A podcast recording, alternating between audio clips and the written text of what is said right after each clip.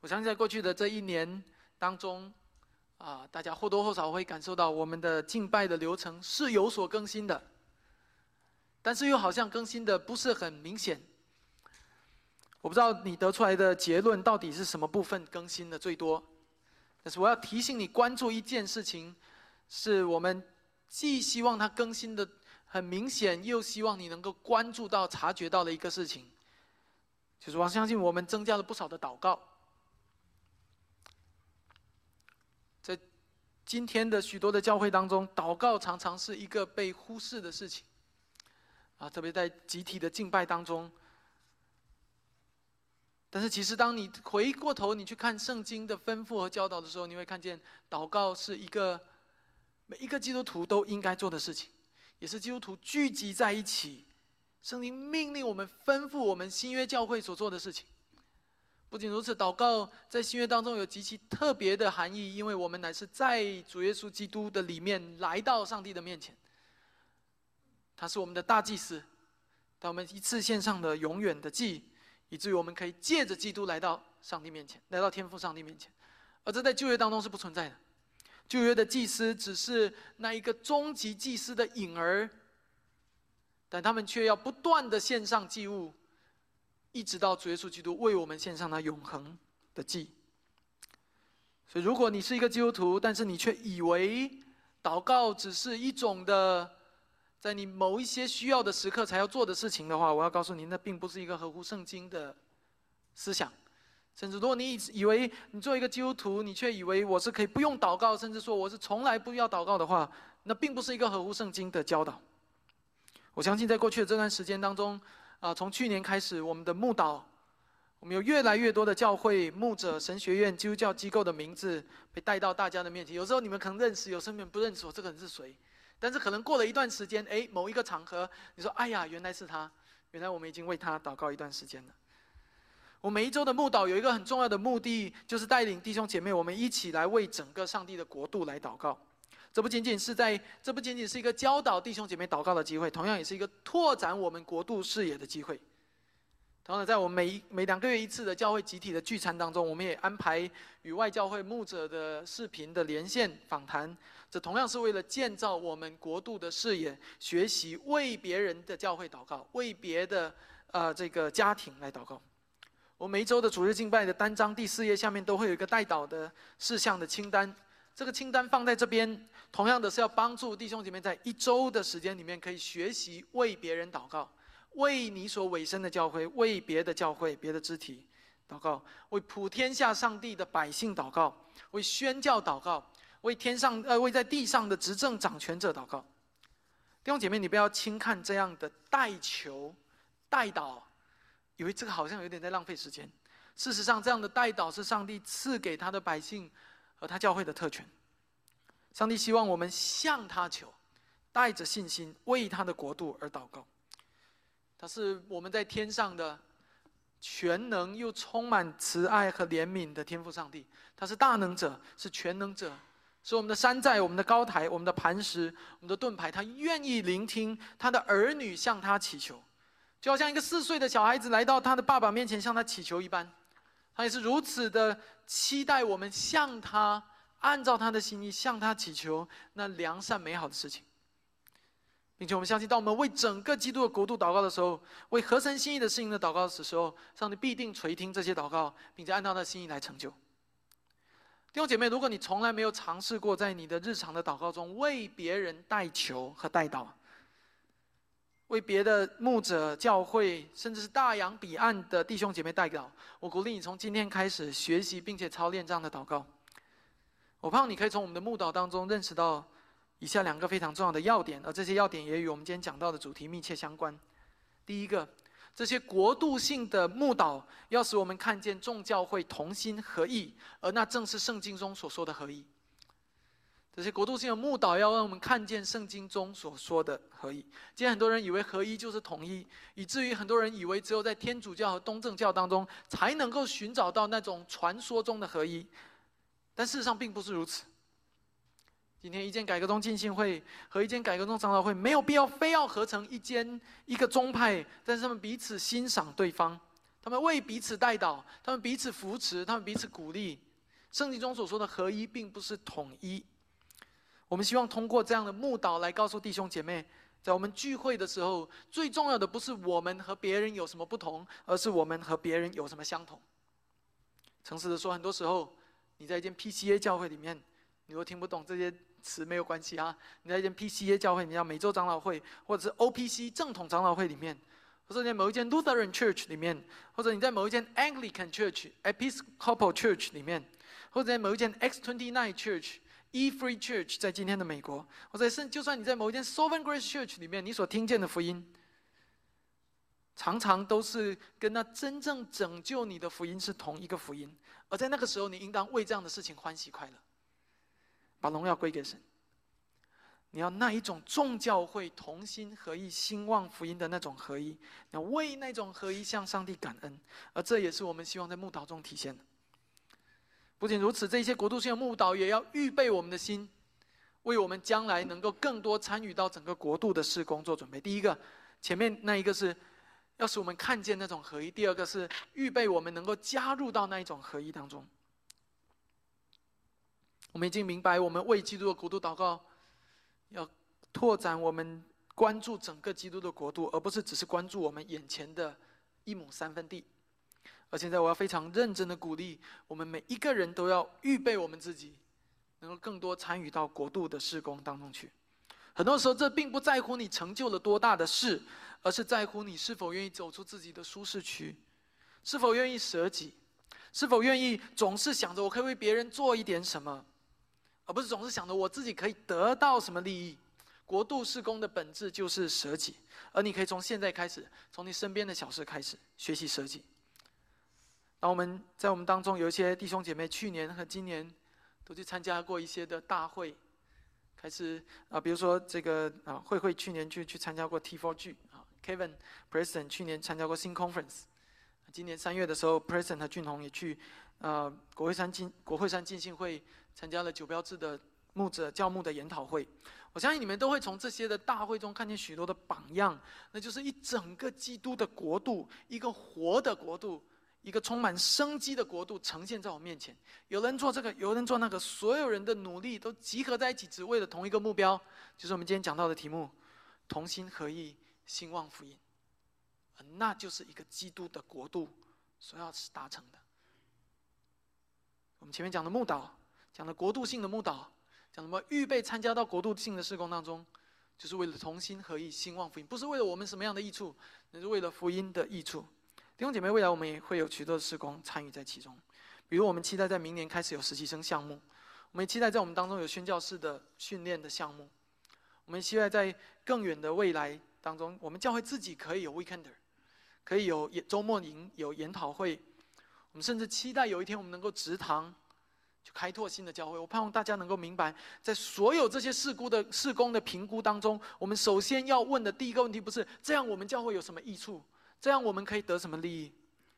这样我们教会可以更大吗？可以更成功吗？可以奉献更多吗？弟兄你们在基督的国度里面，这不是我们要提问问题的方提问呃问问题的方式。如果基督也提同样的问题，就没有他道成肉身。他说：“哎，我道成肉身有什么益处？”当我们评估一个施工的时候，甚至缩小一点，当你评估你自己的奉献的时候，你要问的问题不是这样我可以得到什么好处？我们教会可以得到什么好处？你要问的是这样，上帝的国度、福音的国度可以得到什么好处？我们今天讲到的题目就是同心合意兴旺福音。我们要从保罗对菲利比的教会的赞美中来认识到这一件事情。从今天开始，未来的两个半月，我们会进入到菲利比书的系列讲道当中。我相信在我们教会当中比较久的弟兄姐妹，你们都会知道啊，我们一年当中会啊。走过一卷新约，就会去到一卷旧约，然后走一卷新约，会有旧约。我们期待一年当中有稍微平衡一点的这一个画面呈现给大家。所以在今年的上半年，我们读过约拿书，你还记得在今年上半年，我们也读过这个啊加拉太书啊。到了夏天的时候，我们开始了福音书的学习啊。今年啊，我们今年的九月份，我们读了一些的诗篇，到十月份，我们进入到菲利比书的讲道当中来。那当我们讲到菲利比书的时候，很显然这是一封写给菲利比教会的书信。而在这之前，我们需要对菲利比教会有一定的了解，否则在菲利比教会在你的头脑里就是五个字：菲利比教会没了。它地图上的哪里？它是怎么样一回事？谁建立的？怎么样的一个前身？它与保罗之间的关系如何？我盼望这些是我们应该稍微有一些了解的一些的啊知识或者一些的背景。所以我们要首先去翻到的不是《菲利比书》一章一节，我们要首先翻到《使徒行传》的十六章，我们看第十一到第十五节，《使徒行传》十六章第十一到第十五节。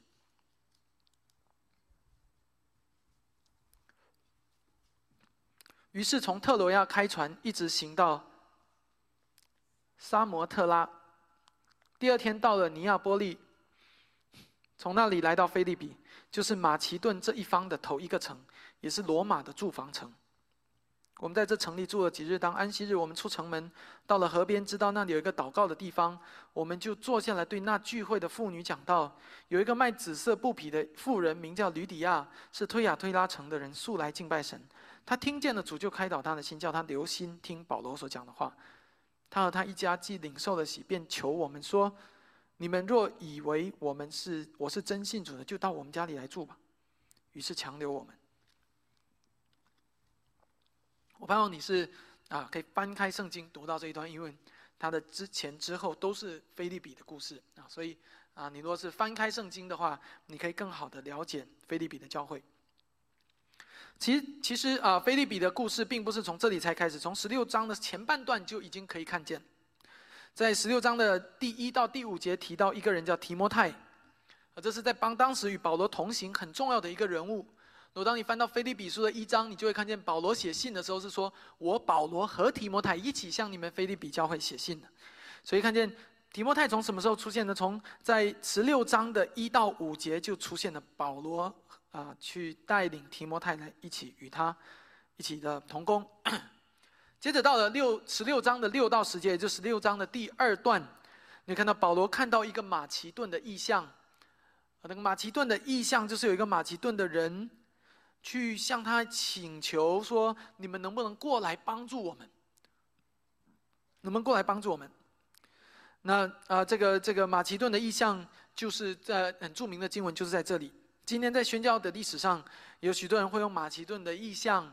来指代那一个他向上帝所领受的那一个呼召，特别是那些做宣教士的人在提及到他们的合场在哪里的呼召的时候，当然有一些引用并不一定的合乎圣经，但是我我相信你或多或少听说过马其顿意象这个词，我是盼望帮助你明白，就是在这里。OK，那无论如何，保罗就是在这个意象的引导下，决定起身前往菲利比，然后在十六章的十一到十五节，就这一章的第三段经文就告诉我们，他们就来到了菲利比。然后告诉我们，菲利比是马其顿的第一座城市，第一座城市，所以可以看见它是一个边疆城，所以叫他说叫罗马的什么住房城。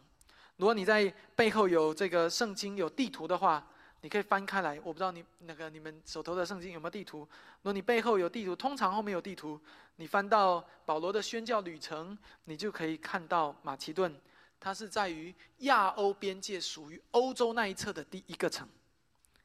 亚欧边界属于欧洲的第一个城市。啊，这一座城市是非常特别的。当你听见说它是属于欧洲的第一座城市的时候，你就要明白，所以当福音传到那里，就意味着福音进入了欧洲。所以，腓利比教会的建立是福音传入欧洲的一个标志性的起点。菲利比是马其顿的第一座城市，这座城市在罗马的帝国当中的地位是相当特别的，因为罗马皇帝在那里打过两次胜仗，所以对皇帝来讲，那个地方像一个福地一样啊，那个地方啊，呃，他在那边一去就打胜仗，所以那座城市非常受罗马皇帝的青睐。那座城地城市也有很多特权，这也是每一个菲利比人他们觉得自己是菲利比人，他们就为之骄傲的原因。不仅如此，这也是基督教传入欧洲的标志。我们前面也有提及到了，所以你会看见，那就是福音正在跨出人们原先所以为的那个疆界，往更远地方传播的开始。接下来第十六章的经文带我们带领我们认识到，菲利比教会的起点，提及到一个人叫做吕底亚，这个是一个卖紫色布匹的女人。然后你会在这里看到，首先在这里保罗当他们去到菲利比的时候，他们去的一个地方并不是一个会堂，而是一个叫做祷告的地方。这是个很有意思的，因为那个时候的犹太人聚集聚会都在会堂敬拜。我相信你们在呃这个多对圣经熟悉的人都知道，所以觉得很奇怪，为什么他们不是去会堂，而是去聚会的地方？你就要知道，在犹太人的这个传统当中，要有十个十二岁以上的犹太男子聚集在一起，才能够组成一个会堂。所以，当一个地方连十个十二岁以上的这个信奉上帝的犹太男子都不能聚集在一起的时候呢，那个地方就没有会堂。没有会堂，这个时候就有什么样的地方？稍微非正式一点的地方，这种地方叫做祷告的地方。所以它不是一个土土的话，叫做祷告的地方，它是一个 term，OK？啊，祷告的地方跟会堂是有对应关系，在整个的历史背景当中的。所以就想象得到，在这样的一个地方当中。连十个十二岁以上的犹太男子都没办法聚集，所以圣经很理所当然的在告诉我们一件事情：说那个地方的以姊妹居多，以妇女居多。所以保罗为什么一一来说去那个祷告的地方，对妇聚会的妇女讲到，因为他们是一个祷告的地方。OK，所以女性比较多，没有有整个菲利比没有足够的犹太男性可以组成一个会堂，而你知道。聚会的起点就从那个地方就开始了。你知道，在中国大陆有许多的教会建造的模式跟菲利比教菲利比教会是很像，包括我的母会，包括啊我的亲戚们，我的外婆啊，在在文革的年代就召集弟兄姐妹一起来聚会，都跟这个祷告的地方非常的相似。一群爱主的人，他们就聚集在一起，开始祷告。教会就从那里开始发芽、成长起来。你会看见在圣经当中，这种关于建立教会的这种美好呈现在我们的面前。有的时候，或许有些人会觉得，圣经好像是不是有一些的偏待男性？比如说，新约圣经当中讲到，应该由弟兄来做长老或者监督，好像贬低的姊妹。但是我盼望大家能够明白，圣经的教导并不是偏待男性，以至于这一个会堂在那里不能够建立。这一点我们在前面已经谈过，就不仔细的来谈。那么，邀请弟兄姐妹在这里仔细看到的是，姊妹在一间教会建造的过程中，并不是没有用武之地的。你看到吕底亚就在菲利比做了美好的工作，可以说没有吕底亚的邀请和接待，没有他竭力的挽留保罗和希拉在这里服侍，就没有后面我们今天要读到的菲利比教会的那个教会。在中国历史。教会历史这如此，在世普世宣教的历史，也都是如此。在了解了菲利比教会的由来之后，我们要来看保罗写菲利比书的目的。首先，这这一封信不是保罗一开始去到菲利比时候写的，是保罗后来在被罗马押送的路上写的。所以，我们要开始来认识菲利比书的写作的目的。第一，这是一封监狱书信，或者叫监禁书信。因为保罗在信里当中频繁的提提提到说，我如今正在被捆锁，我被捆锁啊，我遭遇到了逼迫，甚至不仅如此，保罗所遭受的监禁不是一般的监禁，而是生死攸关的监禁，因为他常常把他的监禁和生死挂在一起。如果当你翻到菲利比书的一章、二章、三章，都会常常看见保罗在那边。或生或死的啊，要生要死的，为什么？因为在他的面前，死亡是如此的清晰摆在他面前，那就是他受监禁的终点，他很有可能遭遇到了一个即将被判死刑或者执行死刑的一个画面。但还有另外一个背景，大家要稍微明白的是，保罗是被囚禁，没错，保罗是被判了很重的刑罚。严那个什么严加看管没错，但是他被囚禁是被软禁在一个住处，这一点在使徒行传二十八章有记载。他并不是被囚禁在一个肮脏、恶臭、充满老鼠、蟑螂的监狱里面，他是被严格的囚禁在一个的住所里面。这意味着他失去言论自由，他但是他仍然可以与外界接触。所以这就是为什么你在使徒行传二十八章你会看见保罗是被软禁起来。但是他又在他的住处传道的一个原因。但无论如何，我们要知道，这是一封监狱书信，或者叫监禁书信，在囚禁中。第二个我们要明白的是，在这封信里面提到两个人很重要的人，一个叫提摩太，一个叫以巴弗提，他们都是保罗重要的同工。所以当保罗被重判、被关起来的时候，那么这个时候保罗跟外界的接触只能依靠书信，而这个时候提摩太和以巴弗提就成了关键的送信人。所以他们往来于保罗和菲律比之间，这是这封信的背景。你等我们读到啊，大概两三周以后，读到第二章、第三章，你就会看见这一件的内容。所以呢，啊，本书的写作目的，在这个单章当中，我有给大家列出来五个啊比较清晰的写作目的。第一个，这是一封感谢信。当保罗被监禁。菲利比教会很关心他，于是就请了以巴弗提在他们当中做联络人、做送信人。而这个时候，菲利比的信徒在各个方面，在祷告上、在金钱上都大大的支持保罗。保罗这个时候收到他们的在金钱上的帮助和在其他各样的帮助的时候，他要写一封感谢信去感谢菲利比教会。而这就是我们今天读到菲利比书的第一个目的，这是一封感谢信。第二个，这是一封报告信，保罗要。保罗要回信给菲律比教会，告诉他们说：我们的情况是怎么样？我周围的情况是怎么样？你们不要担心我，谢谢你们为我祷告。这是第一、第二，这是一封报告信。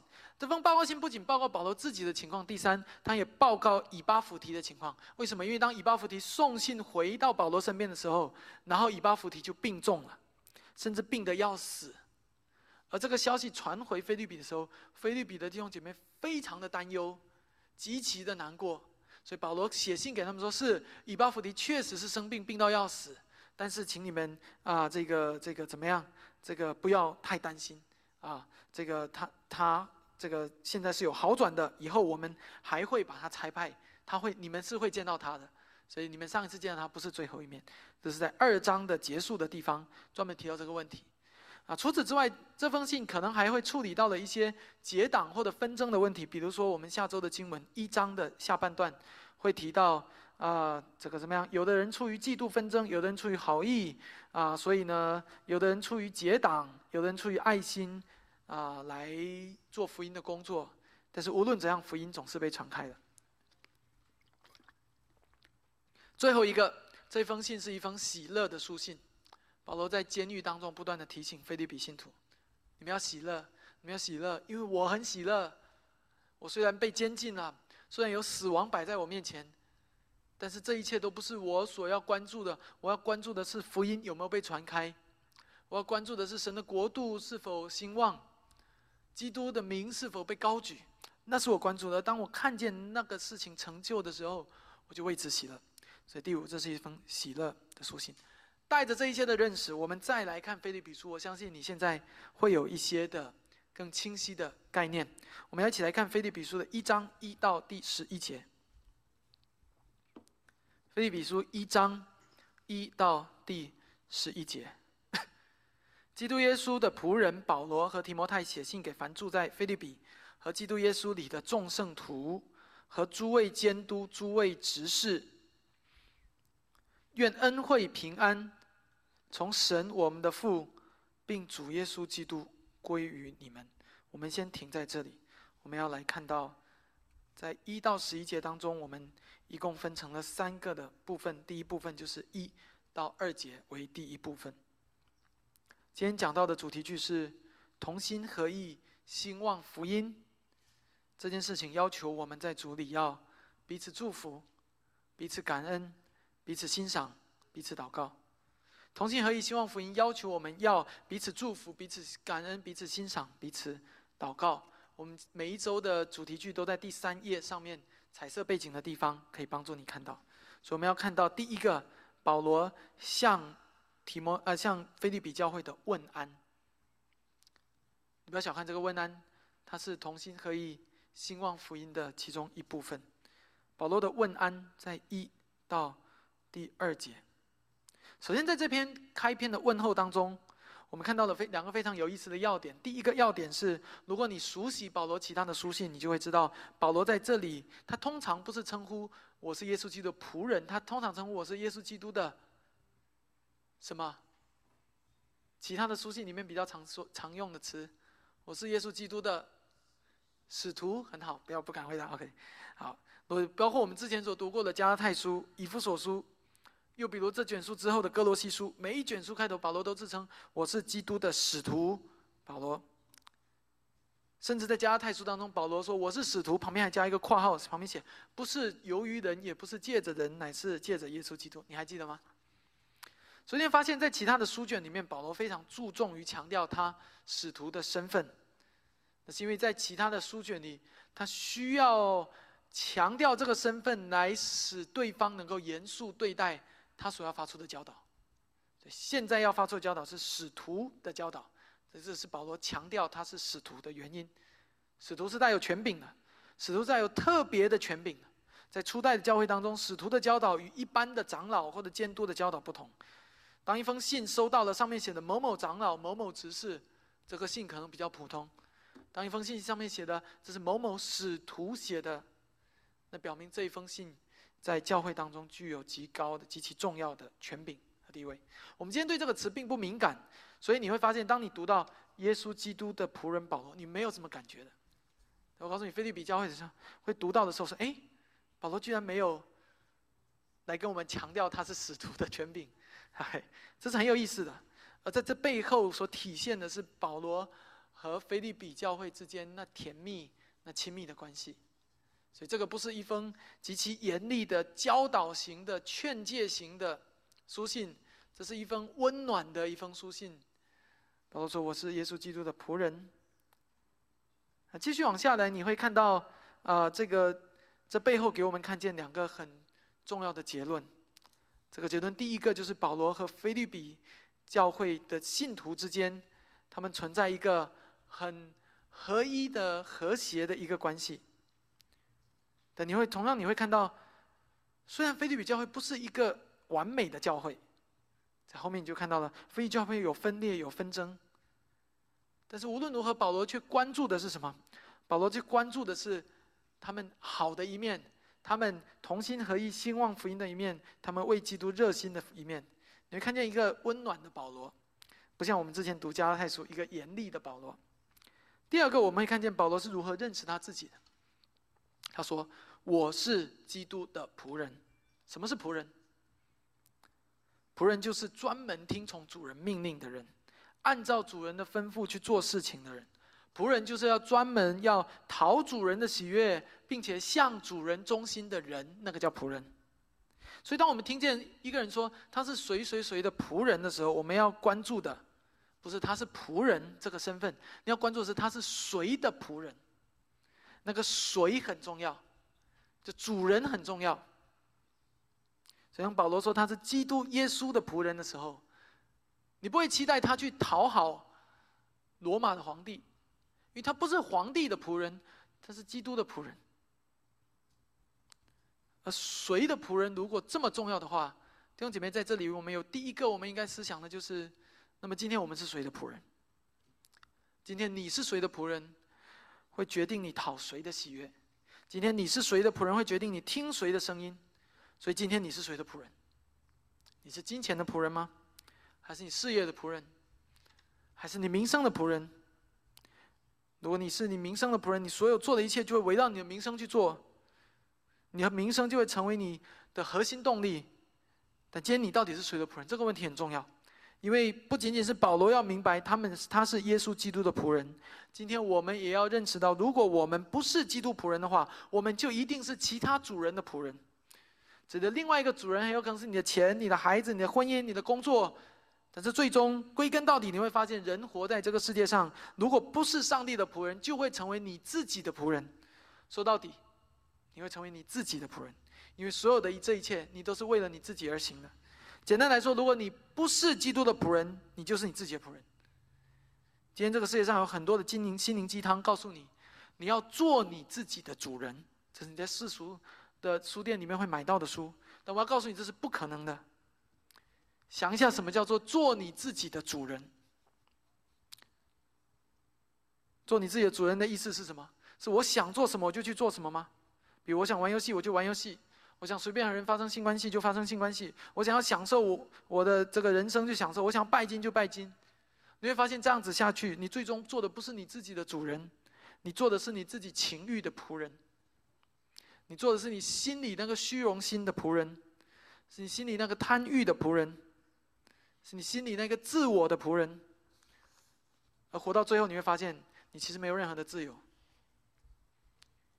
所以，认识到我们是谁的仆人很重要。当我们认识到我们是天国的君王的时候，我呃，当我们认识到我们的天国君王耶稣基督是我们的主的时候，我们要明白，我们是他的仆人，我们是建造他的国度。接下来我们要看到第二个短语，保罗在这里说：“我是耶稣基督里的仆人。”我要写信给谁呢？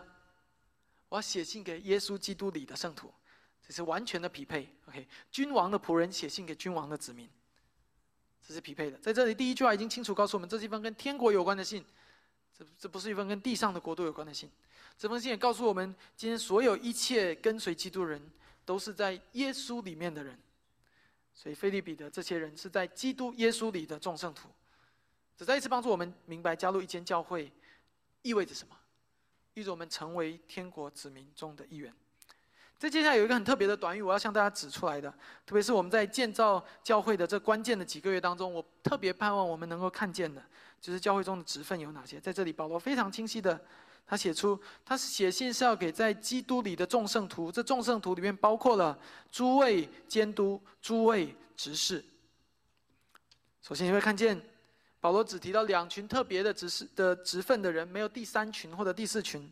比如这里没有写诸位监督、诸位执事和诸位先知、诸位主任、诸位小组长、诸位片区的片目、诸位百夫长没有的。两个很清晰的职分：监督和执事。第二个你会关注到，不仅无不无论是监督还是执事，前面都加上了诸位。这在中文圣经在这里翻译非常的清晰，表明。这两个子分是复数的人，是多数的人，所以这是两个短语，我希望大家都可以看见的。然后在接下来在这开篇语的最后当中，保罗就说：“愿恩惠平安从我们的神、我们的父，并主耶稣基督归于你们。”还记得我们前面所说，这封信是基督的仆人写给基督的圣徒。在这里，我们要继续添加上新的一句话，他要把圣父和圣子基督的恩惠平安归给你们。这样子你会看见，在一到二节里面，短短两节出现了几次耶稣基督？出现了三次。保罗在用这样的方式告诉我们，这一切的发生是在基督里的。我是基督的仆人，你们是基督的圣徒。我写信给你们，是要把基督里的恩惠和平安带给你们。所有这一切，寄信方、收信方以及中间的连接，都是基督的，都是属基督的。而这是保罗的问安，所以我盼望你从这里你可以明白，你可以看见什么叫圣徒的问安。保罗在这里面给我们示范一个很好的一个榜样，圣徒里的问安是什么样的。今天你如何与你的弟兄姐妹问安？简单来说，我想问你的是，你是如何问他？你是问他在世俗世界中的安，还是问他在基督里的平安？在教会当中，我们彼此之间的问安是充满。基督的吗？正如保罗像我们所示范的那样，充满基督的吗？我并不是说我们要活得非常的出世，非常的超脱，以至于你见面的时候就不能谈论世俗。我乃是要说，无论我们属世的生活、属灵的生活，其实是都在基督里的。我们应该认识到那一点。所以鼓励我们的弟兄姐妹，这段经文给我们看见的，是一个在基督里的圣徒共同体。我们应该让那样的在基督里的问安充满在我们彼此之间。我盼望，当我们彼此遇见彼此的时候，我们的问安，或许可以在“你最近过得怎么样”后面再加上一句“有什么我可以为你在基督里祷告的”。我们的闲聊可以从“你家的孩子最近怎么样”后面，可能再加上一句“你们最近一家人的家庭的灵修敬拜时间过得如何”。我盼望我们的问安可以从“你最近看什么新闻”。有什么收获？有什么感想？慢慢的转变成你最近读圣经有什么收获？有什么感想？有什么领受？圣徒之间的问安是在基督里的，而不仅仅是停留在世俗的层面。只是在这里，我们第一个可以看见，当我们要同心合意兴旺福音的时候，我们应该有在基督里的问安。第二个，我们要看到保罗的感恩。我们看到第三到第八节，我每逢第三到第八节，我每逢想念你们，就感谢我的神；每逢为你们众人祈求的时候，就欢欢喜喜的祈求，因为从头一天直到如今，你们是同心合意兴旺福音。我深信呢，在你们心里动了善功的，必成就这功，直到耶稣基督的日子。我为你们众人有这样的思思念，原是意念，原是应当的，因为你们藏在我的心里，无论是我在捆锁之中，是辨明证实福音的时候，你们都与我一同得恩。我体会耶稣基督的心肠，切切的想念你们众人，这是神可以给我做见证的。你不要以为保罗总是板起一副脸孔，批评这个批评那个，这是我们这个心里面对保罗常常会有的印象。更糟糕的是，今天有一些基督徒就以为，呃，有一些人就以为基督徒就是这个样子啊，批评这个批评那个，以至于常常我们站立在真理上的时候。我们常常不自知，我们应该在爱中去给别人做出规劝，而不是在律法中给别人做出规劝。你今天看到很多的律法主义的基督徒，常常会是如此。在华人教会当中的传统当中，特别是深受金钱主义影响的时候，很多时候金钱主义是会慢慢演变成律法主义的，然后就演变成因行为称义的宗教。我要告诉你，它不是真的基督教，那也不是真的福音。菲利比教会在这里并不是完美的，但是你会看见保罗却在这里，首先避开了那一些缺乏，他去肯定他们。保罗说什么？保罗说：“我一想到你们就感谢上帝，我一想到你们我就欢喜。”啊，弟兄姐妹，那是很美好的一个画面，也是很美好的一个生命的榜样。一个真正的基督徒是一个懂得为别人而感恩的基督徒。弟兄姐妹，你有看见保罗在这里向我们所显明的生命的榜样吗？我刚才提到的一类人，做了基督徒以后，就常常越活越陷在律法主义的泥潭当中，往往把行为、把眼光聚焦在一个人的行为上，以行为为个人的夸耀，以行为来衡量一个人的生命如何。你六点半起床，他六点起床，他更爱主。啊，你一天读四章圣经，他一天读两章圣经，所以在这件事上你更爱主。弟兄姐妹，相信我，如果你一直活在这种律法主义当中，你永远是不会为你的弟兄姐妹而感到感恩的。但福音却不是如此。什么叫做因信诚意？因信诚意的教义告诉我们，一个人能不能讨神的喜悦，完全取决于他的信心，而不是他的行为。一个人永远不是靠行为称义，而是靠上帝所赐的信心称义，而这正是福音使我们得自由的地方。那还有另外一类人，一类人，他们并不会在行为上论断别人，但他们可能在知识上论断别人。这第二类的人做了基督徒以后，非常爱主，非常渴慕学习圣经，进步也非常快，慢慢的他变成了一个基督教专家。于是接着开始用一系列的教义来评判人。你这个人啊，连前千禧年是什么也不懂，太太不行了。你这个人，连基督呃圣子是在永恒中生出也不懂。你知道 eternally begotten 是一个教义，你这连连 eternally begotten 这个教义也不懂，哎不行。你这个人连 economic trinity 也不懂，你也不行。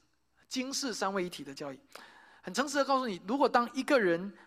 连什么呃的，如果当一个人虽然不是以自己的行为自高自大，但是反过来以他的知识知识而自夸的时候，这样的人也很难为他的弟兄姐妹感到感恩，因为在他的看来，他的弟兄姐妹都太蠢了，他们有太多不懂的知识了，他们一不小心就说错了一些在教义上的话，讲错话解错经，这是第二类人。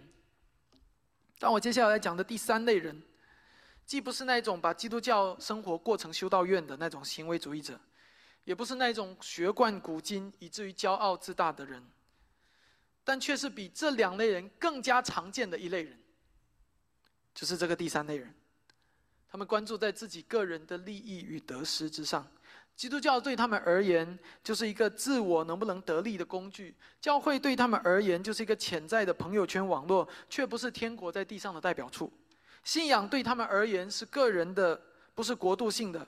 简单来说，如果能使他们得利，比如得一些平安、得一些健康、得一些医治，这个信仰就是好的。至于别人，无论别人是受苦还是平安，那都跟我关系不大。而这是第三类人。我当然是把这个情况描述的更极端一点点。但我要说的是，如果当一个人的眼睛里面永远只有他自己的时候，他同样不会为别人而感到感恩。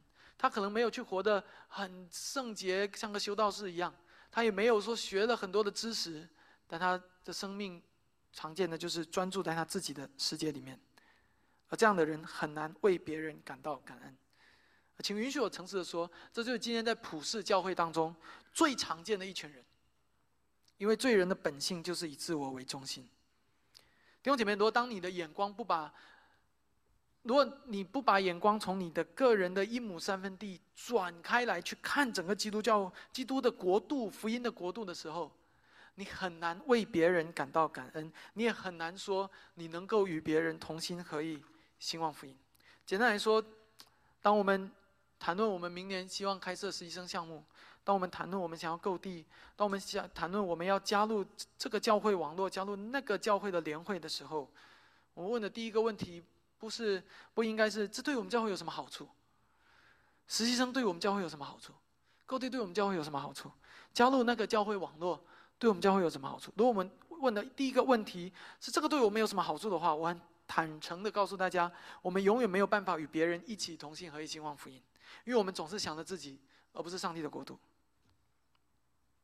所以求主帮助我们，那我们带着一个国度的眼光来看待基督的国度。你继续往下看到第六到第八节，在这边保罗讲到说：“我相信这一切是谁做成的？”他说：“是在你们心里动了善功的那一位做成的，那一位是上帝。”你看到他一方面为菲利比教会感恩，说：“我一想起你们，我就感恩。”不过你们也不要太。太骄傲自大了，这一切不是你们做成的，是那位在你们心里动了善功的那一位做成的。所以最终他把荣耀归给谁？归给上帝，说为你们感恩。然后我就惊叹，在你们心里做工的那位上帝，是何等的奇妙，何等的伟大。弟兄姐妹，这是一个非常非常宝贵的一个态度，也是我们要效法的。这种态度是在基督的福音里面才能够拥有的。这也需要我们从福音里面获得强大的安全感来作为根基。在这里，我们看见彼此欣赏是同心合意的基础。保罗为的菲律比教会感恩，是他们能够同心的基础。你发现没有？今天很多时候，我们说教会要发展，最先需要的是什么？合一。啊，就这里所说的同心合意，对吗？但是我也知道，我们常说道理都懂，却活不出来。该纷争的时候继续纷争，该分裂的时候继续分裂，永远不知道什么是合一，如何的同心。而你知道从哪里开始学习吗？从你学习为对方而感恩上帝开始，学习彼此的欣赏开始。弟兄姐妹，你不要以为学习彼此欣赏、彼此感恩很容易，其实这很难。因为这涉及到我们能不能有一个谦卑而且慷慨的心来接纳别人，特别是在我们比我们比别人好的时候，我们更是很容易看不起别人。菲利比教会不是这样的，这个这个，在这件事情上做的并不好的，但是保罗却在这里体会到了，他应该要先活出这样的生命。回想一下，主耶稣是怎么看彼得的？当彼得承认耶稣是基督的时候，基督如何说？基督说：“西门巴约拿，你是有福的。”然后说什么？说我要把我的教会建造在这磐石之上。请问基督知不知道彼得的善变？基督知道。基督难道不知道彼得的软弱吗？他难道不知道彼得未来会三次不认他吗？他知道，他也预言了。但是他却仍然在福音的眼光里看他。当耶稣基督从死里复活的时候，他如何对彼得？他对彼得说：“你喂养我的羊。”然后说什么？说你年轻的时候自己束上腰带到你愿意去的地方，到你年老的时候要伸出双手，别人要把你束上，带你到不愿意去的地方。然后约翰在这里说，耶稣说这句话是指向彼得将来会怎么样死，荣耀神。耶稣难道不知道彼得在耶稣升天以后，他还会软弱吗？他还会跟别人水火装甲吗？他会故意不和外邦人吃饭吗？基督都知道，但是基督没有因此而贬低彼得，或者嫌弃彼得，或者气绝彼得，说彼得这个人不行了，不靠谱，不能要，不忠心，善变，没有的。基督说：怎么样，彼得？虽然你有这些的软弱，但是我已经在福音的视角当中看见，将来就连你的死都要荣耀我。基督乃是透过福音的眼镜来看彼得。而不是通过世俗的眼睛来看彼得，而这就是我们今天说我们要欣赏别人的时候最关键的地方。你要在福音的眼睛里看对方，而不是通过世俗的眼睛看对方。除非你通过福音的眼镜来看对方，否则我们永远无法彼此欣赏，永远无只会彼此嫌弃。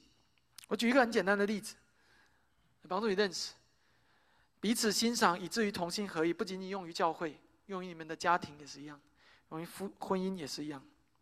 你知道为什么很多的时候婚姻会不合一吗？因为你不欣赏你的另一半，因为丈夫看不起妻子，或者妻子看不起丈夫。每次当你想要轻看你丈夫，或者你想要轻看你的妻子的时候，我鼓励你回想一下基督是如何看待彼得的。我鼓励你回想一下保罗是如何勉励菲利比教会的。上帝乐意用。用用人所当做愚拙的道理来拯救那些信的人，以至于在那些高高自大的人的心里，他觉得这个太蠢了。但那正是上帝救人的道理。所以跟很多前书这样说：你们得救是在乎，是在基督里本乎神，神使他成为我们的智慧、圣洁、公义、救赎。如经上所记，夸口的当指着主夸口。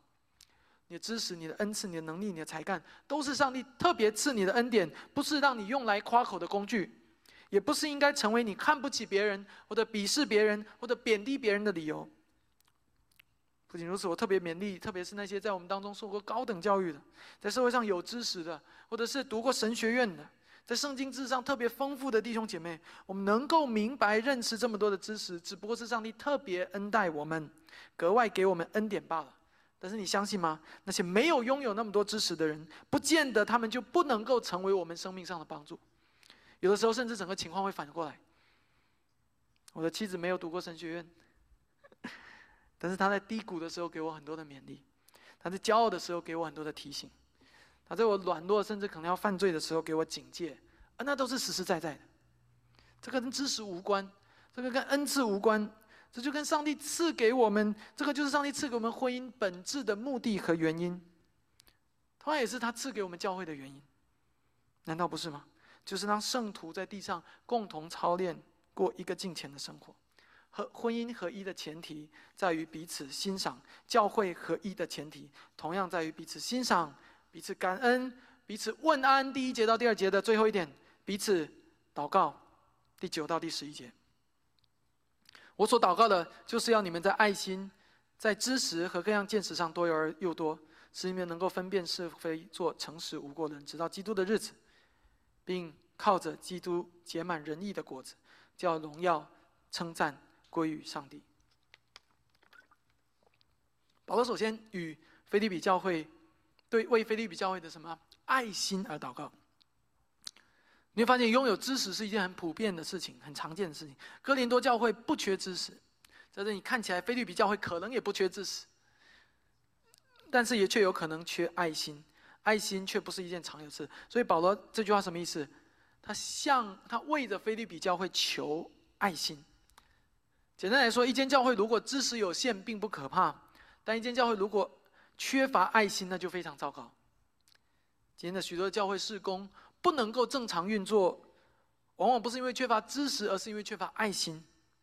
今天有许多教会把成员会议弄成一个议会一样，弄成一个就打架的地方呀，往往是因为缺乏爱心，只剩下利益的考量。今天有许多的教会操练敬虔，操练到了一个地步，又变成行为主义，于是彼此指责：你不够爱主，你不够敬虔，你早晨六点半太晚了，你一天读两章圣经太少了。让人感觉很沉闷、很压抑。他们想要操练，但是操练到最后却忘记了爱心。爱心才是圣经最强调我们应该操练的。今天有许多教会注重知识，开设许多神学班，这个神学班、那个神学班，最后仍然没有多少人愿意来参加。那背后很有可能是那间教会的爱心出了问题。弟兄姐妹，这些提醒同样是对我们教会、对我们自己所说的。在我们教会努力建造、努力成长、努力想要回归圣经的这条路上，我们需要这样的提醒。我甚至要说，我们需要有一群人不断的为我们教会发出像保罗那样的祷告，求主帮助我们。那我们上一周听到王天健牧师在分享，他们教会中有一群的姊妹，特别的持续的、长期的为教会的成成长而祷告的时候。我是听了非常感动，每一间教会的建造的背后，离不开众圣徒的祷告，那是我们所需要的。正如菲利比教会需要保罗的祷告一样，爱心是润滑剂，爱心是催化剂，爱心不是核心的内容，却是不可缺少的内容。想到一个例子，就像一盘沙拉一样，那你这个菜没有酱的话，那不是沙拉，那是一堆菜叶子。OK。你看那个酱不重要，那个酱正是让那一盘菜变成沙拉的原因。接着第二个，保罗继续为菲利比教会祷告。他第一为他们的爱心祷告，第二为他们明辨是非祷告。有知识有见识，这不是最关键，最关键的是怎么样能够明辨是非。而弟兄姐妹，你发现了吗？那个明辨是非的心，不是从你自己来的，是上帝来的。你回想伊甸园里面亚当夏娃犯罪吃的那棵树叫什么树？分别善恶树。那亚当夏娃吃了那个果子以后，就想依靠怎么样？靠自己分辨善恶，这就是罪人的本本性。所以明辨是非的关键，不是在于你有多少知识你能明辨，而在于你听从谁的声音。你是听从你自己的声音，如同亚当夏娃一样，还是你在基督里面能够明辨是非？第三个，保罗为菲利比教会祷告。求求主使他们可以活出结果子的生命，生命是会结果子的，就像一棵树会结果子，一朵花会开放一样，一个生命是会彰显出来的，而不是一种律法。一个生命是会有自然的流露，而当一个生命流露出上帝形象的荣美的时候，上帝就得到了荣耀。所以他最后求，为了菲利比教会求神使他们能够结出果子来。弟兄姐妹，同心合一，希望福音的。这一三点，同样是今天我们所需要的祷告。你的弟兄姐妹需要你为他们如此祷告，你所委身的教会需要你为他如此祷告。同样的，别人啊，你嗯，别人需要你为他祷告，你也需要别人来为你祷告，那才是一个同心合意兴旺福音的画面。求主帮助我们，说我们一起有一个祷告。